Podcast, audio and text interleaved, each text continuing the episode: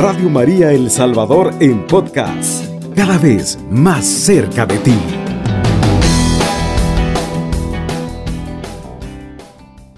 La palabra que dice en Jeremías capítulo 29 del verso 11 al 14, porque solo yo sé los planes que tengo para ustedes, oráculo del Señor, planes de prosperidad y no de desgracia, pues les daré un porvenir lleno de esperanza. Entonces, cuando me invoquen y supliquen, yo los atenderé. Cuando me busquen, me hallarán. Si me buscan de todo corazón, yo me daré, me dejaré hallar por ustedes, oráculo del Señor, y cambiaré su suerte.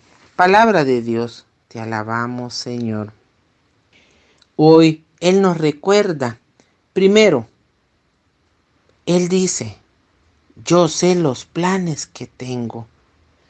Dios siempre ha sabido desde la eternidad los planes que ha tenido para nosotros.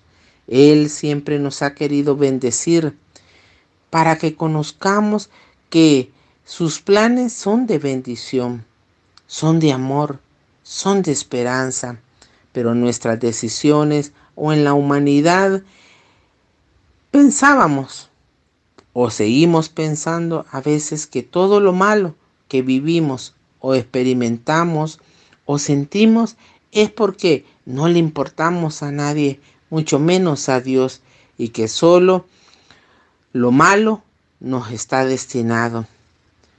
Mentira.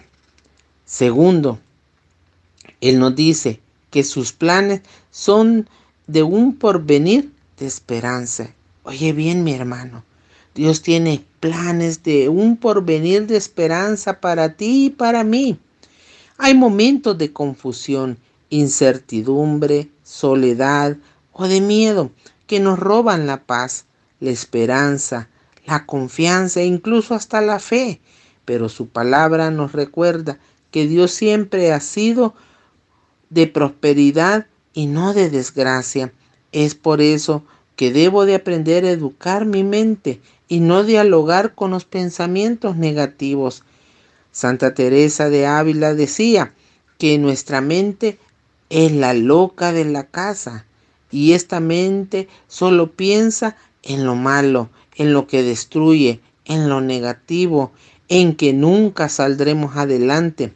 Si así fuera, nuestros pensamientos en un momento de que nos impacta con la palabra de Dios que nos dice que Dios tiene planes de bendición para nosotros, ahí tú donde me estás escuchando, ahí en tu lugar de trabajo, ahí en el hospital, en el hecho de enfermo o como, o como enfermero, ahí en tu casa, en la soledad, en la quietud de esta noche, Dios quiere que sepamos que sus planes son de bendición. Desde la eternidad Dios ha tenido planes de bendición para nosotros. Que su mirada siempre ha estado posada en nosotros, porque Él nos ama, porque Él quiere que seamos próspero, primero en nuestro interior, que experimentemos su gran amor, sus gracias, sus bendiciones, sus dones con los cuales Él nos dice cuánto nos ama y que nosotros podamos hacérselo ver a los nuestros, a nuestros seres queridos, a nuestros compañeros, se los podamos nosotros transmitir. Tercero, Dios nos invita a que Confiemos porque el futuro que Él tiene para nosotros dice que es un porvenir de esperanza. La esperanza nos hace perseverar en la fe, en la confianza en Él, que Dios sabe cómo, cuándo y dónde Él mostrará su plan de bendición. Uno de sus planes es que tú y yo estamos contando con su salvación y Él lo planeó pues tanto amó Dios al mundo que no dudó en enviar a su Hijo para que Él nos diera la salvación, nos dice San Juan 3:16. Oye bien, tanto te ha amado a ti, mi hermano, hermana, hoy que tú me escuchas, hoy ahí en ese silencio, Dios te ha amado y por amor a ti no dudó en enviar a su único hijo, por lo cual tú eres libre. ¿Libre de qué? De las tristezas, libre del miedo, libre de las depresiones, libre del insomnio, libre de las melancolías que a veces nos invaden y nos hacen presos, nos hacen cautivos, pero Dios nos ha hecho libre. Tú has sido elegido, hermano, hermana, que me escuchas en este momento para vivir en el amor de Cristo, que Él es nuestra esperanza, la bendición más grande que todo cristiano puede tener es el amor de Dios a través de su Hijo amado, a través de nuestra Madre Santísima. De ahí en lo material, todo eso es añadidura. Dice la segunda de Pedro, capítulo 3, 9. No es que el Señor se retrase en cumplir su promesa, como algunos creen, simplemente tiene paciencia con nosotros, porque lo que Él quiere es que nosotros nos convirtamos. Palabra de Dios, te alabamos Señor. Oye bien, Dios siempre ha querido que podamos ser bendecidos, pero Él también quiere que haya una conversión en nuestro interior, que nosotros podamos dejarnos impactar por la misericordia de Dios, por su presencia, por el toque del cariño que ha dado al que Jesús haya dado la vida por ti y por mí. Cuarto punto también que Dios quiere que dice, cuando me busquen, me hallarán. El Salmo 116, en el verso 1 al 2, dice, Amo al Señor porque escucha mi voz suplicante, porque me hace caso cuando lo invoco. Gloria al Padre, al Hijo y al Espíritu Santo. Oye bien, dice el salmista que ama al Señor porque sabe que escucha su voz. Y otro salmo nos dice que Él inclina el oído en el momento le invocamos. Y esa es la certeza de aquel que lo busca sabiendo que lo encuentra, que su Dios le escucha, que ha inclinado su oído cuando le clama.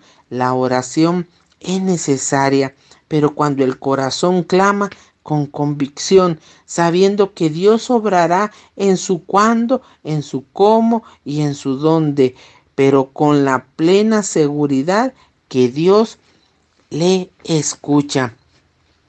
Es ahí donde Él se deja encontrar.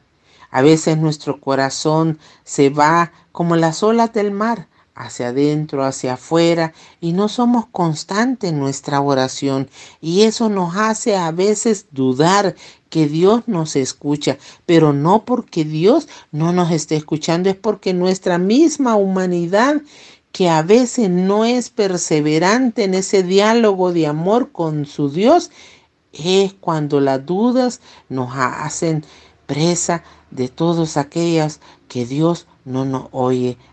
Hebreos 11:6 nos invita y dice, sin fe es imposible agradar a Dios porque para acercarse a Él es necesario creer que existe y que siempre recompensa a los que lo buscan.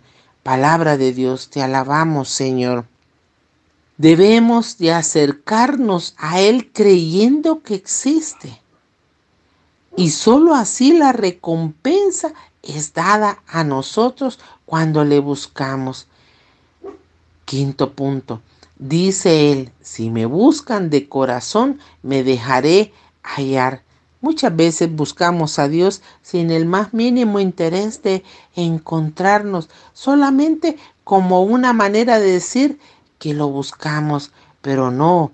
Así como nos sintamos, hermano, agobiados posiblemente por el trabajo, tristes por una enfermedad, o en la soledad del hogar posiblemente sin dormir o con mucho pesar en el corazón de todo lo que hemos vivido o sentimos, Dios aún ahí, aunque no lo estamos llamando, Él ya ha inclinado su oído. Él quiere escuchar tu voz. Él quiere oírte que le clames. Él quiere que le cuentes tus angustias, tus necesidades, lo que a ti te hace sentir que no vale la pena. Él quiere que desahogues tu corazón ante su presencia, contándole como a un amigo lo que a ti te acontece.